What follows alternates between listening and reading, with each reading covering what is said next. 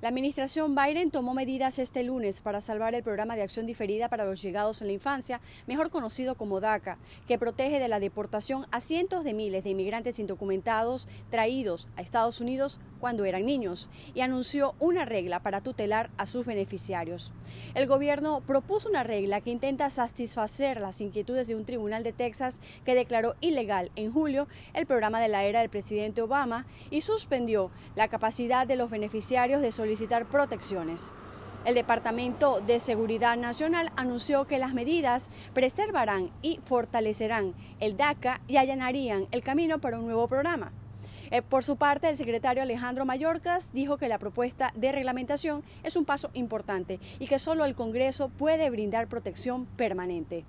Por otra parte, la agenda del presidente Biden se enfrenta a una semana crucial en el Congreso. Por un lado, peligra la aprobación de un multimillonario proyecto de infraestructura, mientras también se enfrenta a un posible cierre parcial del gobierno debido a la falta de financiamiento.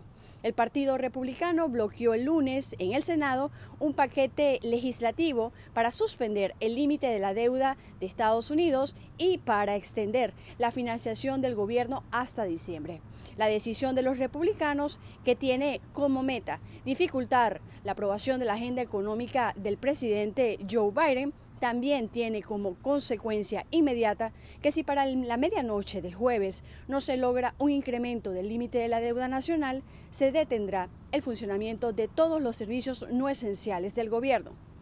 Y finalmente, la directora de los Centros para el Control y la Prevención de Enfermedades de Estados Unidos, la doctora Rochelle Walensky, reconoció que existe confusión sobre quién debería recibir un refuerzo de la vacuna contra el COVID-19. Según destacó la funcionaria, los refuerzos aprobados la semana pasada solo serán para las personas vacunadas originalmente con Pfizer. Desde Washington, Sofía Pisani, Voz de América.